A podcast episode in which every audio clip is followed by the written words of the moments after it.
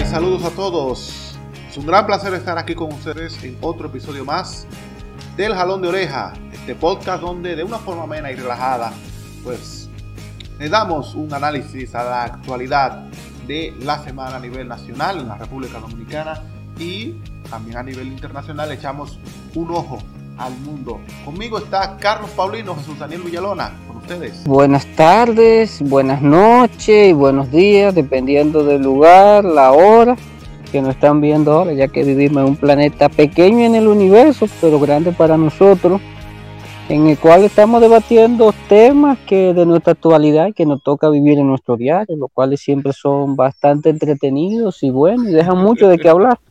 Así es, y esta semana a propósito, pues pues se celebró el Día de la Tierra, ¿eh? así que un, un, Día de la Tierra que este año pues cobró muchísima importancia eh, en medio de esta situación de la pandemia de COVID-19 que vivimos. Por lo menos los dos más poderosos, China y Estados Unidos, se están comprometiendo. Pero vamos a ver, porque Estados Unidos tiene a Trump atrás ahí, su grupo que que están ahí pueden volver cualquier día de a neciar y a, y a. Pero lo importante es que a frente a eso, pues los demócratas puedan, no los demócratas como partido, sino los demócratas como, ¿verdad? Eh, como conjunto, ¿verdad? De la sociedad, pues puedan frenar toda esa barbaridad que, y no repetir ese error, ¿verdad? De darle el poder a ese grupo de gente que ya vimos, ya vimos lo que dejaron en sus cuatro años en que estuvieron ahí en el poder. Sí, así lo esperemos. O si entran, que entren con nuevas mentalidades, por lo menos. Bueno, eso está complicado porque se resisten al cambio, se resisten. Pero también hablando de Estados Unidos, pues hace unos días anunciaron que se iban de Afganistán después de 10 años ya de guerra. No, 20. 20. Porque recordemos que inmediatamente pasó lo del 11 de septiembre, ya para el 20 de septiembre, a final de septiembre ya Estados Unidos estaba enviando tropas a Afganistán. Bueno, son 10 años, porque de 2011 a 2021 son 10 años. No, de 2001. Ah, Ay, Dios mío, wow, 20 años. Wow. Sí, la guerra más larga que Estados Unidos ha tenido y Afganistán desde los años 50 o 70 no ha tenido paz. Siempre, como ha sido un cementerio para los grandes imperios, nunca ha tenido paz. Y tampoco que se retire Estados Unidos no significa que vaya a haber paz, porque hay, son fracciones, son... Incluso dentro del mismo talibán hay fracciones, pero tú no puedes comparar las, los talibanes de Mossad al-Sharif que eso es al norte, con lo de Kandahar, los que están más al sur, o lo de Bulujistán. Por ejemplo, en el norte se le permite a las niñas asistir a la escuela y posiblemente pueda asistir a la universidad, pero en el sur prácticamente no. Porque se entiende que lo del sur está un poquito más allegado a la cultura tradicional islámica, lo del norte sí están, pero son zonas muy cercanas a lo que fue la Unión Soviética. Entonces, se entiende que de alguna manera tienen alguna influencia soviética fuerte.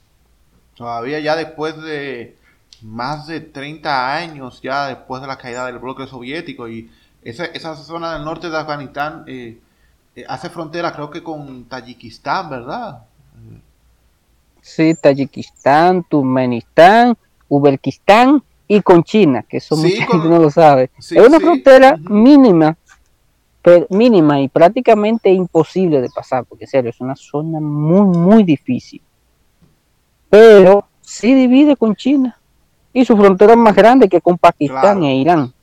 Que mucha gente se encontró extraño que Irán, Estados Unidos interviniera a Irak e Afganistán al mismo tiempo y Irán quedara en el ah, medio. Pero no son lo mismo, porque Irán es una potencia. eh, playa queche, ¿no? con Irán, eh, por eso Estados Unidos se ha fajado con Irán porque que es un país difícil ¿eh? y un país grande, tanto de población como de terreno y, y también un país muy montañoso, ¿eh?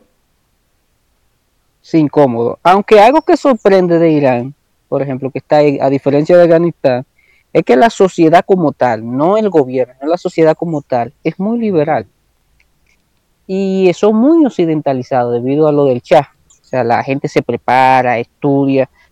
Allá está permitido la poligamia, pero el 95% no la Ya. practica. O sea, vendría siendo lo mismo que aquí. Oh.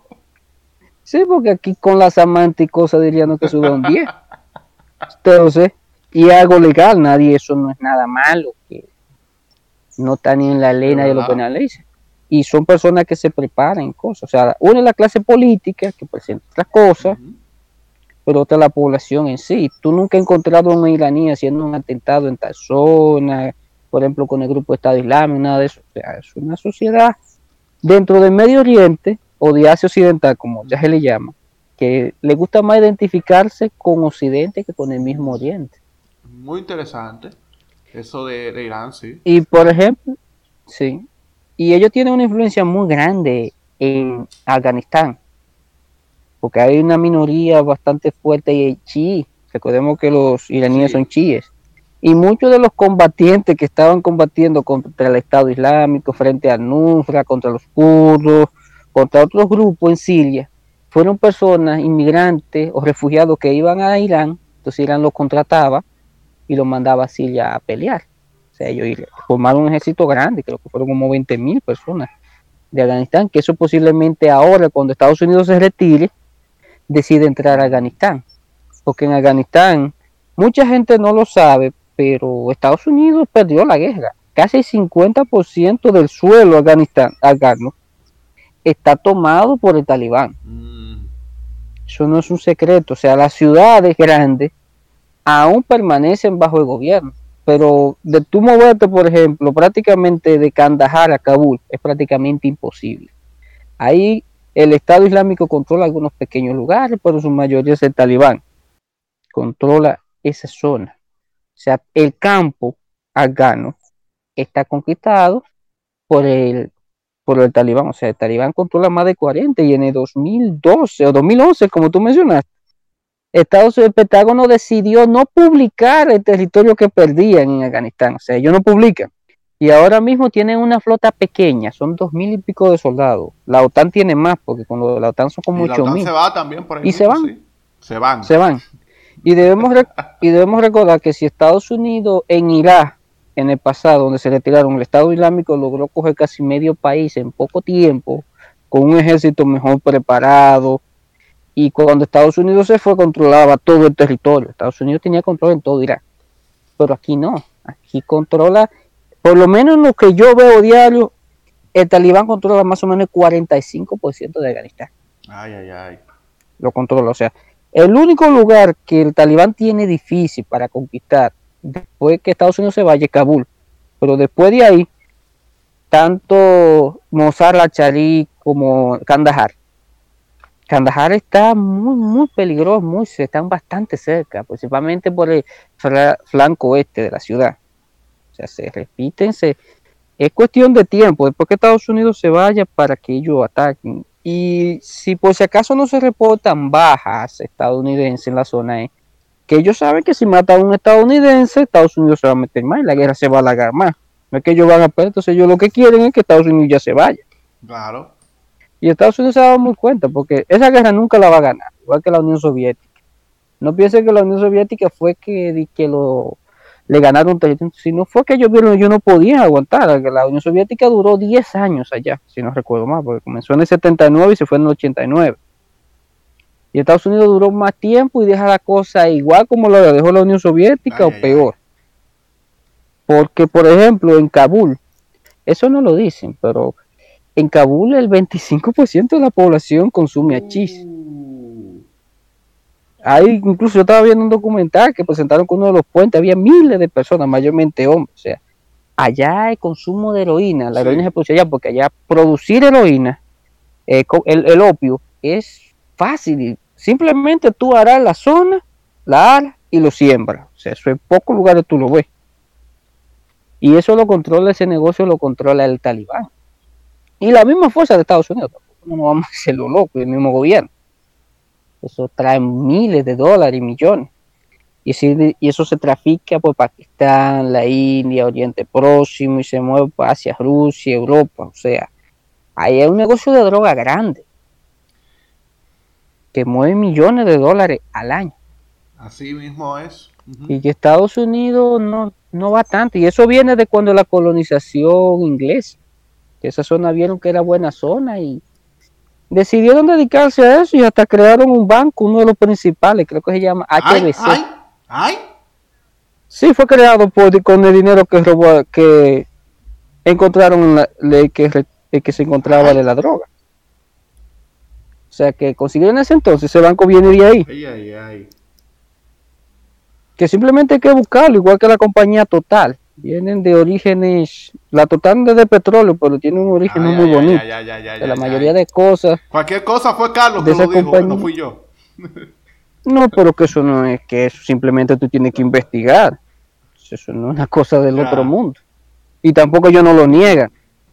O sea que No, no, pero tú sabes, tú sabes. Entonces también algo que ocurrió en esta semana, y es que aumentaron un poco los casos de COVID, y un anuncio para mí preocupante, y es que solamente al año solamente se va a cubrir una PCR, y antes de, la- de hacerse la PCR hay que hacerse una prueba de antígeno que no la cubre ningún seguro, y que. Sí, mira, eso es un problema grave, porque aquí las ARS son ladrones, eso no es que dique, eso es ladrones. Son compañías que roban, o sea, te ponen a cobrar un seguro, una FP y algo, que en verdad tú nunca lo vas a ver. Por ejemplo, aquí mucha gente no se está dando cuenta, pero de aquí a 2030, si no recuerdo mal, la gente va a cobrar solo un 30, creo, no, un 22% de la pensión del trabajo que tiene. Cuando eso llegue, lo de Chile aquí va a quedar chiquito. Ay, ay, ay. Y eso es otra cosa que el gobierno tiene que ir. No, bueno, el gobierno debió hace como cinco años comenzar a, a- a modificar eso. Sí, porque la ley hace tiempo se dijo que se tiene que revisar y no lo quieren revisar. Y aquí lo que nadie quiere hablar, ni ningún periódico, es esa imagen de ganancia que tienen esas compañías. Y Son ya de miles, miles de millones de pesos, incluso en tiempo de pandemia. O sea, ¿cómo es posible que de lo que a mí me sacan de, de mi sueldo, ellos se queden hasta con un 50%? ¿En dónde cabe eso? Cuando no debiera de ser más de un 5 un 8. Y entonces ellos se quedan con eso, lo invierten. Entonces eso es un, un negocio redondo. Yo mismo no. Invierto de una vez. Entonces, eso, entonces ellos cada vez que hay algo, pasa eso. Incluso se recuerda de que hay empleados de que ellos le pagan de acuerdo Ah, a la cantidad de casos que ellos niegan. tremendo. O sea, por solicitudes que niegan, les reembolsan dinero. Y esa es una crítica que se le ha hecho constantemente a la ARS y se ha hecho estudios también. Eh, uno de, de esas personas que se ha encargado de hacer los estudios y denunciar la situación es Matías Bosch, eh, Carcuro, ¿no? que es uno de los nietos del expresidente Juan Bosch fallecido. Entonces, eh, él, entonces él ha demostrado, o sea, en sus estudios, que las AFP, principalmente las AFP, porque las ARS son aseguradoras de seguro, de, de salud, quiero decir, y, y una de ellas es el SENASA, el SENASA, sabe que el SENASA es De la poca que Eh, funciona un chin de bien, la poca que ha funcionado, un exactamente. poco bien. O sea, el servicio que deberían de dar las otras, porque aquí ese servicio no, no sirve. O sea, aquí por cualquier cosita, incluso llegaron una vez de sugerir no atender a la gente que sufriera en accidentes de tránsito. Ay. Pero, pero las AFP, ahí es donde está la, la, la gallina de los huevos de oro. Porque el dinero que se están llevando las AFP, muchas AFP, para después entonces entregarlo eh, en pensiones, pensiones menores de lo, que, de lo que tú ganabas, es ridículo. O sea, si tú al final de tu, de tu tiempo de labor, tú ganabas eh, 90 mil pesos, te tienen que entregar una pensión mucho mayor, entiendo yo. Eso hasta ahora el único lugar que lo garantiza es a los maestros dominicanos, que tú puedes recibir una pensión concerniente a tu sueldo, creo que un 80%. Pero aquí mayormente eso es prácticamente imposible por la cantidad de sueldo bajo que tiene, más el margen de ganancia que es bastante grande. Quizá un economista me lo va a rebatir, pero aquí estas compañías, que son empresas, son carteles, ladronas, se dedican a eso. O sea, a ellos no le importa nada, ellos nada más ven los márgenes de ganancia. Hicieron eso con la prueba de PCR cuando saben muy bien de que tú como empleador o como cosas posiblemente al año te va a tener que hacer tres o cuatro pruebas. Aunque vi algo de buena noticia del Ministerio de Salud que dijo que la vas a seguir haciendo gratis, creo que fue. Por supuesto, y es eh, la posición correcta que debe asumir salud pública, hacerla gratis, sin importar la cantidad y principalmente a la masa pobre que la, que la necesita. Entonces, como te digo, esas compañías no ven ningún, nada más ven ganancia, ganancia, que por cierto, por eso es que este país nunca avanza, porque aquí hay una claque que no permite nada, o sea, ellos son muy conservadores en su cosa. No saben muy bien que mientras más dinero hay en la calle, más diversificada la economía, trae más cosas y puede tener un desarrollo. Pero aquí tienen mucho miedo a la zona de confort y esto no trae, porque eso mismo se lo criticó Bosch en el año 63, eso hace mucho, donde decía que la economía aquí no la, no la diversifican, no trae, o sea, los empleados creen que por estarle pagando poco a los empleados, eso va a traer beneficio, no, porque eso no va a traer, no va a traer nada porque no va a crear, a, a los empleados tener mejores ganancias y pagarse un poco mejor, tienen pueden gastar más, eso crea nuevos negocios que a ellos le atrae de alguna manera y provoca de que aquí haya cierto adelanto, haya ciertas cosas. Y 60 años después de eso que dijo Juan Bosch, todavía en este país estamos en eso, de exigiéndole a los empleadores que paguen un salario justo y, ¿verdad? y que haya una mayor diversificación económica, pero es que aquí todavía seguimos 60 años hablando de lo mismo. Así pasa con este tema, así pasa con el tema del aborto, el tema de la educación y así sucesivamente. Así no vamos para ningún lado. Sí que aquí, que aquí, por ejemplo, ahora salió el caso de Botello, pero Botello nunca ataca la ganancia de la ARS, está pidiendo el dinero que tú tienes depositado ahí, que cosas, que no tiene ningún sentido ni ningún nada. Pero no atacan el margen de ganancia que tienen esas ah. compañías, porque eso simplemente hay que chequearlo. Vamos a ver cuánto que ustedes están ganando y por qué están ganando tanto. Porque otra cosa es de ese dinero. Ese dinero no está ahí, ellos se lo prestaron al gobierno, a la pasada gestión, creo que fue todo. la, pasada administración tenía un apetito de dinero increíble. y ellos tienen, o sea, ellos no, ellos nada más ven ganancias, ganancias, ganancias. Incluso tienen robot tan grande que cuando tú entrar a tu primera ARS, ellos no te ponen a elegir, ellos te ponen a una aseguradora de salud. ¡Pau! Tú caíste ahí.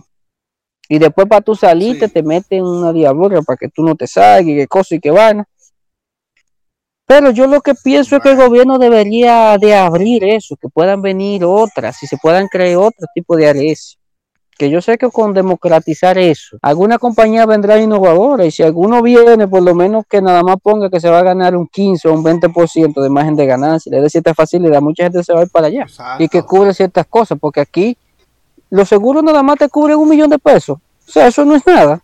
Se ve de que como que, pero aquí cualquier enfermedadita y tú quedas en cuidado intensivo tres días, eso se gasta. Te digo, yo he pasado esa situación eso se gasta, eso. Aquí son menos de 30 mil dólares. Eso no es nada. Cuando son compañías que pueden ofrecer hasta 50 mil y 100 mil dólares. Sin ningún problema, porque aquí tampoco no es que la gente esté enfermando a diario. Entonces, mejor sugieren cosas como eliminar los seguros a los accidentados, como lo sugirieron una vez, pero el gobierno se empató no y dijo que no, que eso no, no tenía ningún sentido. Entonces, no son compañías que se le ve como ese deseo de que el, país quiera progresar algo, sino de ellos mucho primero y después que ellos estén rebosados, lo que les sobre a ellos por mucho, le toca una migaja a otro. Eso es un robo, un robo a toda ley. Y entonces con esto de las PCR, sin duda, pues, eh, yo no sé a quién se le ocurrió esta idea, pero de verdad esto es un atentado en medio de una pandemia a la salud pública de este pueblo, que solamente una sola PCR se puede hacer y antes de eso un antígeno que cuesta todos los cuatro del mundo. Así no. Al gobierno que se plantee eso, que se replantee eso y que es más que lo elimine, porque de verdad no tiene ningún sentido. Ya después, cuando termine la pandemia, entonces sí puede volver esa medida, pero en este momento, en estas circunstancias, no. Así que. En patalonaje. Exactamente. Esto es el jalón de oreja.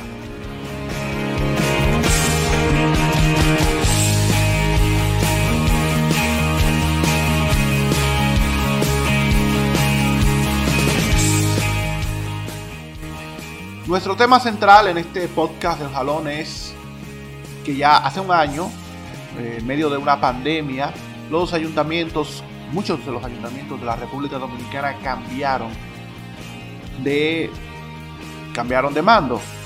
Recuerden que esos eh,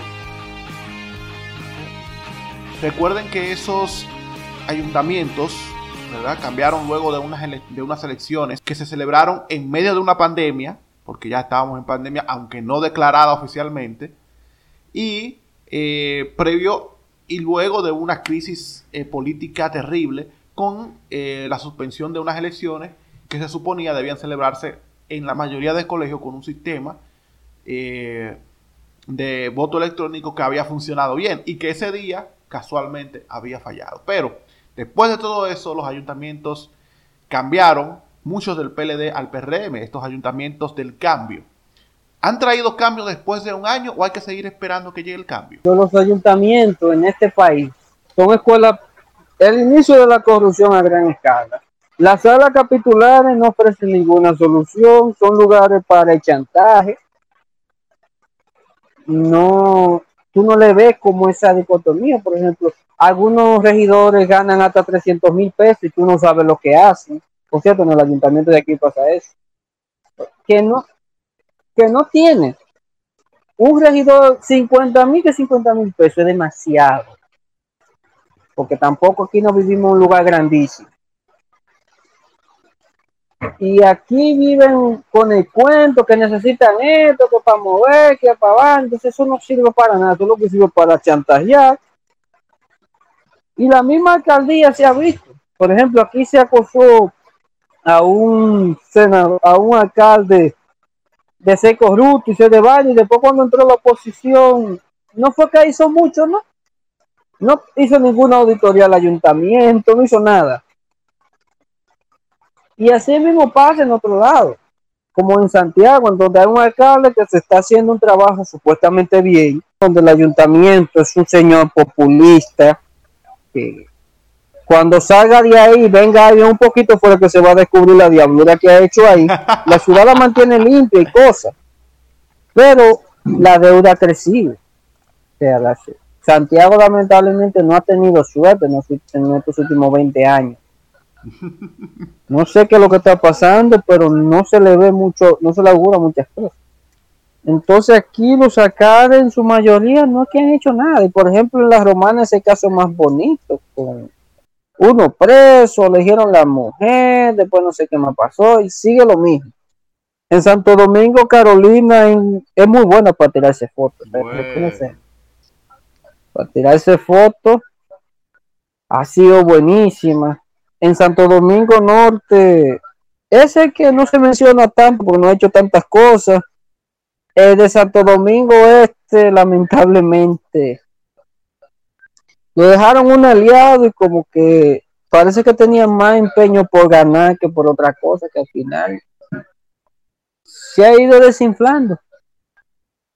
Aquí la mayoría de alcaldías tú no le puedes ver como que hayan sido de que algún cambio, que algunas cosas. En el poder legislativo sí, había, sí, se, sí se ha visto ese cambio, un poco más porque por lo menos hay más diputados y senadores que han rechazado el barrilito.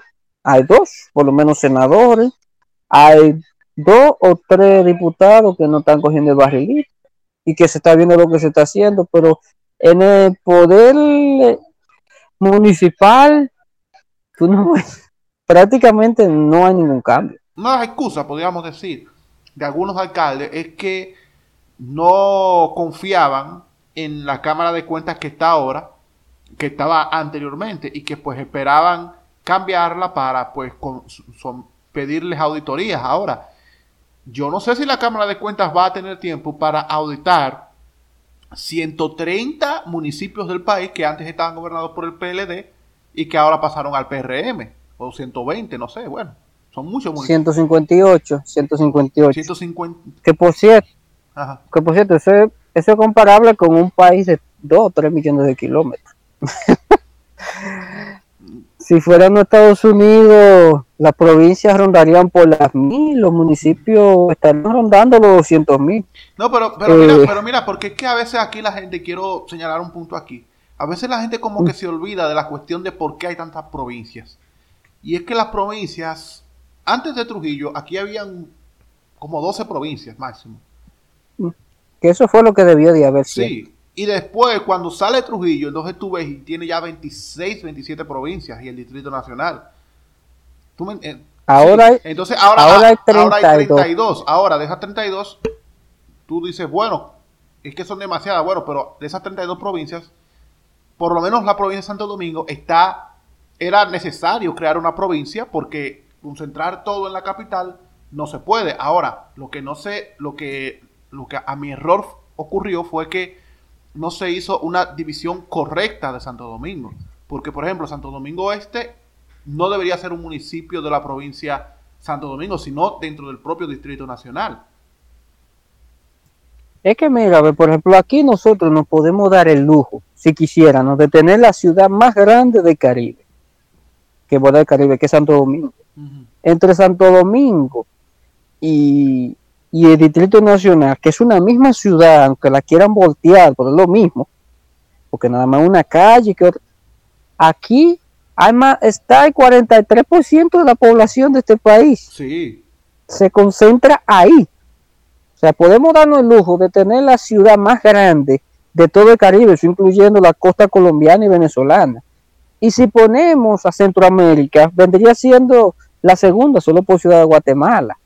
Y si ponemos la costa del, Golfo de México, solo es sustituir, solo es más grande, es menos que la ciudad de Houston. O sea, esta ciudad es más, la ciudad de Santo Domingo tiene más habitantes que Tampa, que Veracruz, New Orleans, la misma Habana también, Cancún, Cancún, y La Habana, Cuba, que Berlopan, que sí, que La Habana, Cuba, que Puerto Príncipe. O sea, aquí podíamos darnos ese lujo pero aquí lo que hicieron fue dividir y a Santo Domingo lo están sugiriendo otra provincia más. No, eso es una estupidez. O sea, esa provincia, crearle una provincia, y aquí es donde yo digo, pues es una estupidez.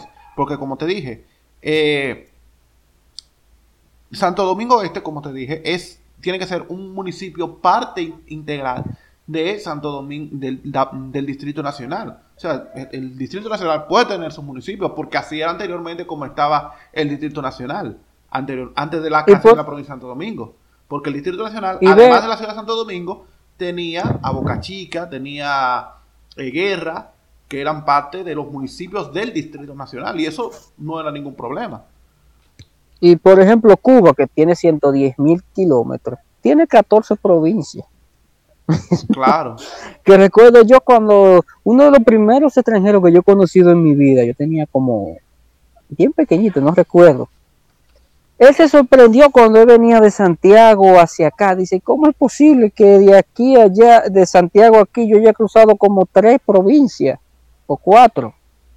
Cruzar Santiago, La Vega, San Francisco, y creo que lo llevaron un poquito abonado a buscar algo. O sea, dice, en Cuba esto es una sola. Y eso, que era un cubano decidente de la, que salió corriendo de Cuba. Y él se sorprendió que aquí hubiera tantas divisiones. O sea, un país de 48 mil kilómetros. Exacto. Y tiene tanto. Si lo dividiéramos por zona económica, que vendrían siendo las diócesis que tiene este país, por cierto, las diócesis están divididas en dos. Sí. Aquí no, ese tollo, porque aquí, por ejemplo, Pedernales tiene la población que tiene dos barrios de aquí de San Francisco.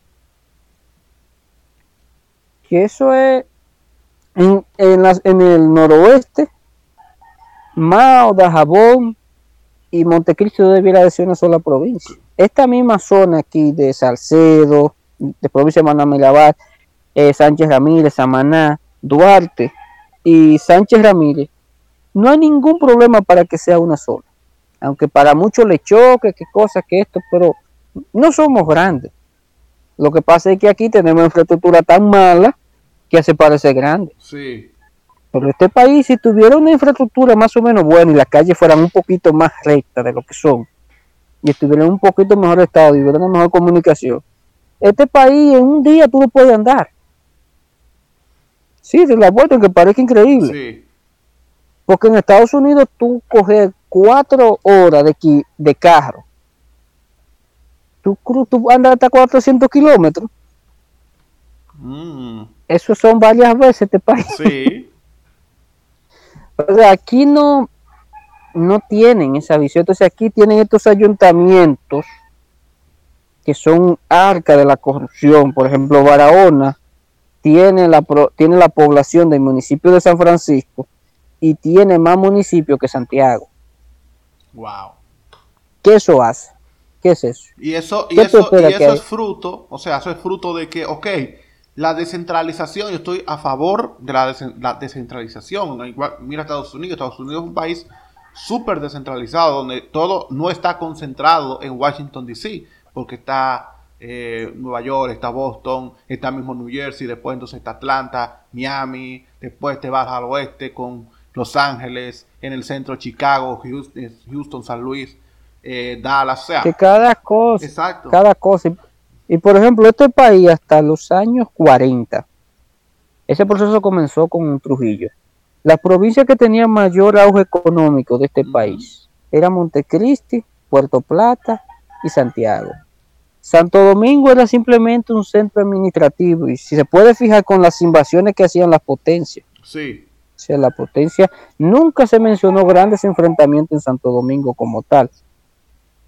Algunos que otros era ya para coger el gobierno en Santo Domingo ya de manera oficial, pero cuando Estados Unidos intervino en el 16, lo hizo, fue invadiendo la zona norte completa, o sea, yo no me interesó más. Y después la otra zona se rindió. Y cuando se dieron las grandes batallas, entonces cuando vino Trujillo, los puertos de Manzanillo, Puerto Plata, Sánchez, Barahona, San Pedro, se puso todo en Santo Domingo. Exacto.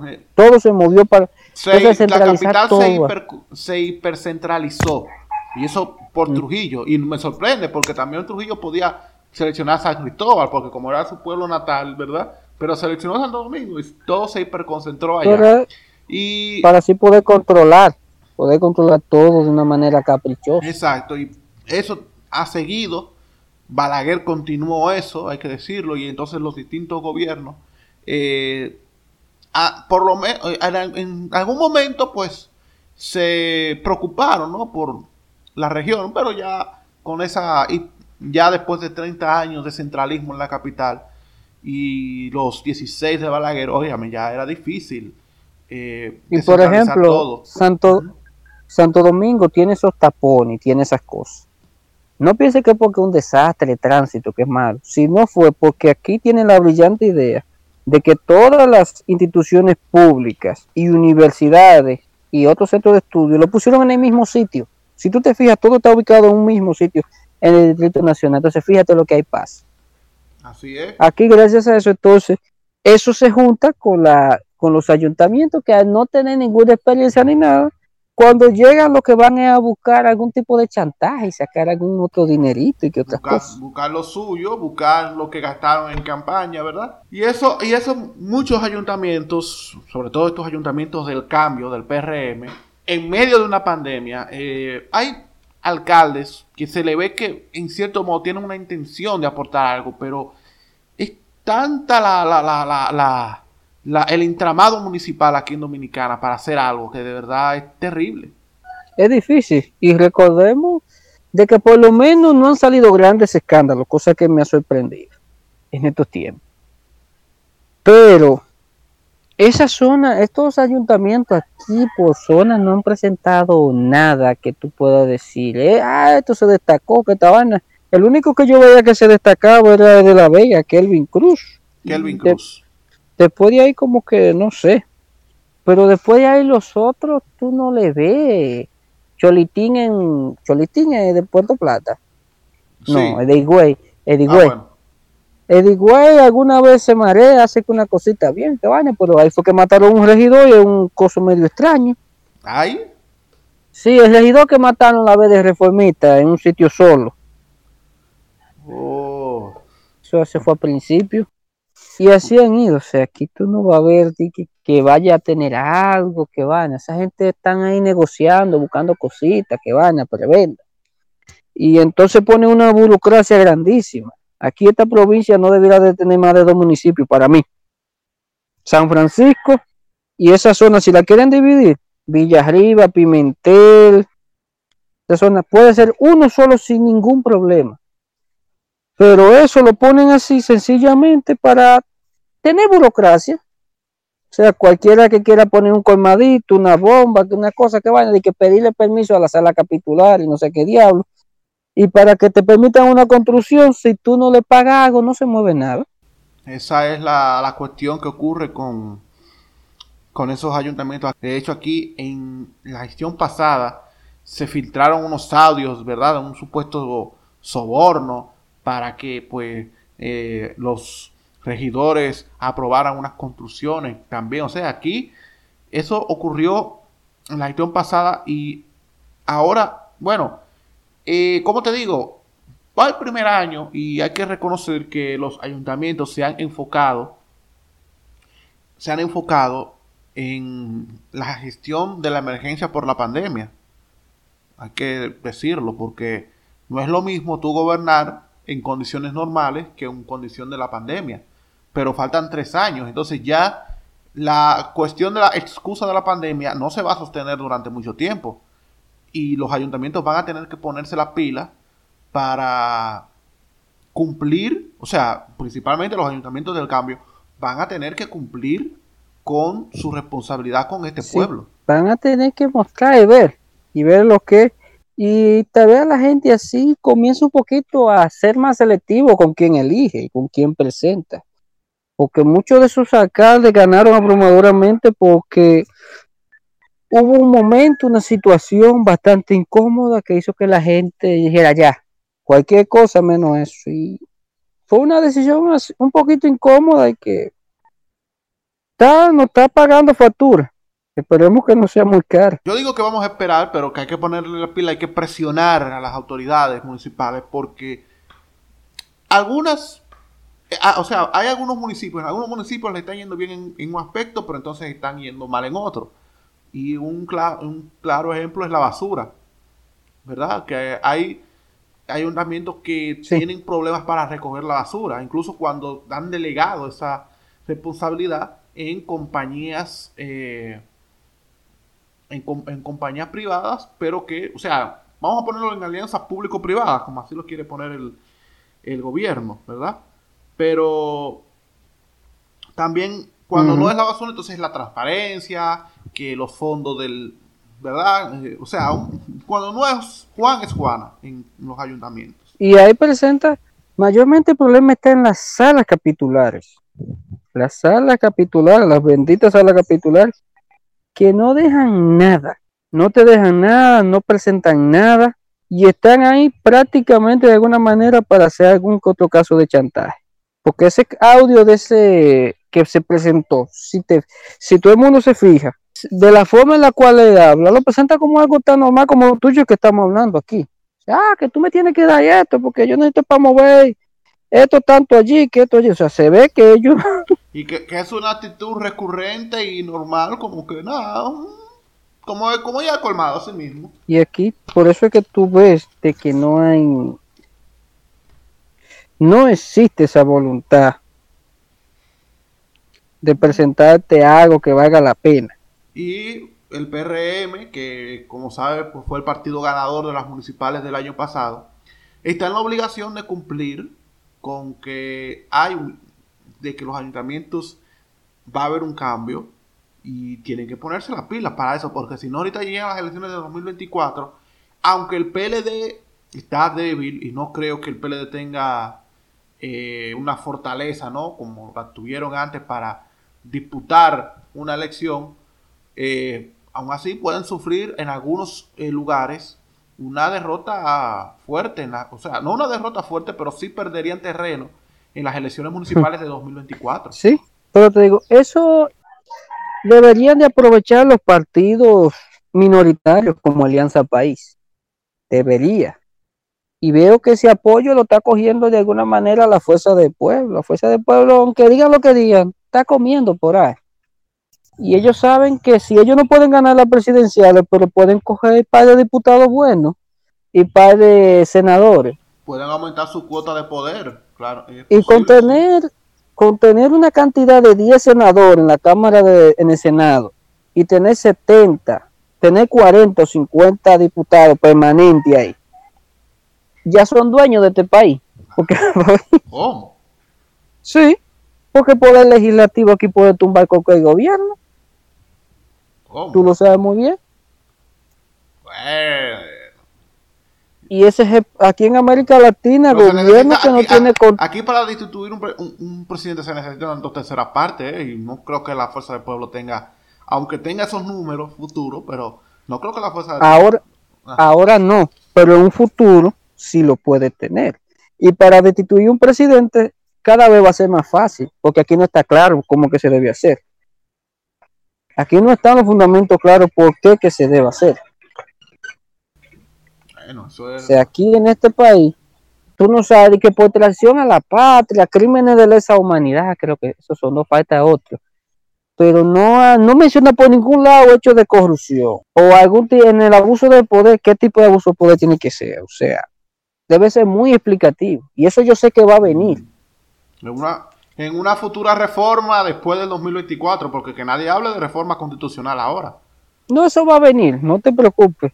Y este gobierno que debemos reconocerle que se ha mostrado muy, se ha mostrado muy de acuerdo en mostrar ciertos cambios en la constitución. Puede ser, y aquí la constitución tiene muchos hoyos y muchas cosas, o sea que se tienen que corregir. Y eso se tiene que ir ahí. Igual que para demandar un senador o diputado, hay que poner cierta pauta en la cual se tiene que demostrar cuáles son las que tiene que para sacarlo de ahí. Porque hasta ahora tú no sabes muy bien qué es lo que tiene que hacer un senador para que lo saquen de ahí.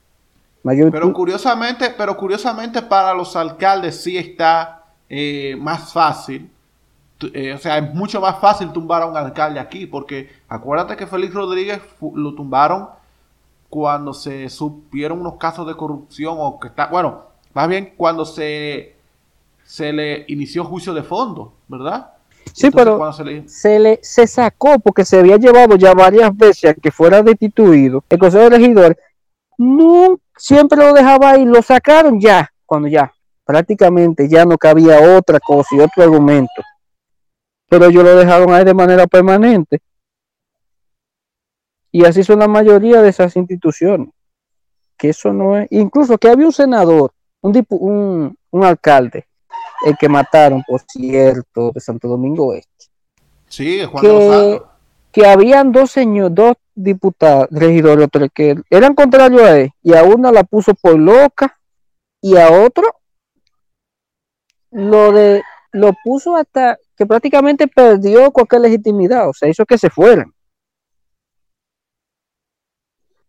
O sea que aquí, esa sala capitular, y antes eran consultivas, pero aquí ahora mismo han perdido su capacidad de tener entre la gente, porque también ese otro, entre la gente común, por ejemplo, aquí en San Francisco, hoy, eliminan la sala capitular. Guau.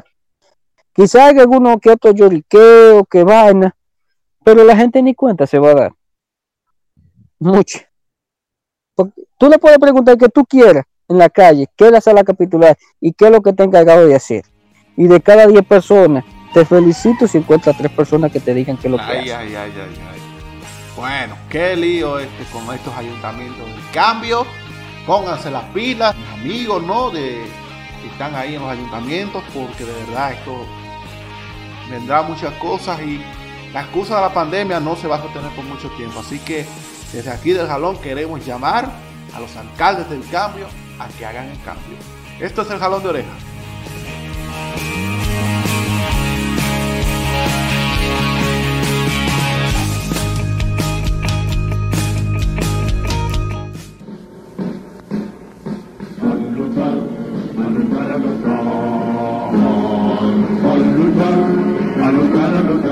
Terminamos este episodio del Jalón de Orejas recordando que en esta, recordando que ayer también, ayer sábado, se cumplió un aniversario más de la, eh, de la del levantamiento de abril del 65, ¿eh? uno de los acontecimientos más trascendentales de la historia dominicana. Sí, un evento bastante importante que todavía nadie se le ha ocurrido la brillante idea de declararlo día nacional importante que se celebre. Mejor ponen sugieren día de la Biblia y no sé qué otra diablura, como día de compadre. Ay, Dios. Ahí sí no se atreven. Ah, no, pero con la historia y con recordar los momentos históricos de este país, no. Eso es. Eso es. Ah, eso fue hace mucho, olvídense de eso. No, no, no, pero eh, de verdad, señores, que en un momento en el que el país vivía tras un golpe de Estado en un régimen de triunvirato que, pues, no tenía, no tenía ni pie ni cabeza y no se sabía para dónde iba, pues que un grupo de personas se levantaran y pidieran las restituciones de, la Constitución del 63, de verdad, pues eh, es un momento que no se debe olvidar en la historia y que se debe de aprender. Pero aquí nosotros hacemos este, esta recordación de este momento histórico de nuestro país. Por desgracia, pues, esa, epopeya pues, fue abortada por un grupo de personas que hoy sus representantes todavía lo defienden y siguen haciendo vida política. Eh, fue abortado por una petición desde una oficina en un, en un campo militar de por ahí, pues pidieron la intervención estadounidense y de aquellos, y después de ahí pues ya la historia es por demás conocida. Pero hoy, eh, en este episodio, recordamos lo que fue ese momento, el momento de un sábado 24 de abril, precisamente un sábado 24 de abril. Sí, comenzó. Aunque hoy 25 fue que todos reconocemos como el gran día de cambio y de que se presentó, de que por lo menos se nos dio ese intento. Una esperanza, ¿no? ¿Verdad? De que este país de verdad pudiera volver a lo que debió, a lo que debió tener en 1963, que por desgracia, pues al final fue interrumpido. Eh, fue interrumpido, como, como dicen unos cuantos representantes ¿no? de los movimientos patrióticos que representan, ¿no? que mantienen vivo ese, el legado de ese movimiento, pues esa revolución es una revolución pendiente. Nosotros terminamos, ya ahora sí, Carlos, como siempre, un placer estar aquí con todos ustedes en este podcast del Jalón. Eh, muy extendido este episodio de hoy. Y agradeciéndoles por supuesto su sintonía, recordar, eh, recordarles que nos pueden seguir en nuestras redes sociales y suscribirse este podcast en plataforma de su preferencia. Puede escucharnos, puede suscribirse y puede dejar también sus comentarios a través de mm, las distintas plataformas que pues facilitan eh, la publicación de comentarios en los episodios. Así que nosotros regresaremos posiblemente el próximo domingo aquí en el Jalón de Oreja.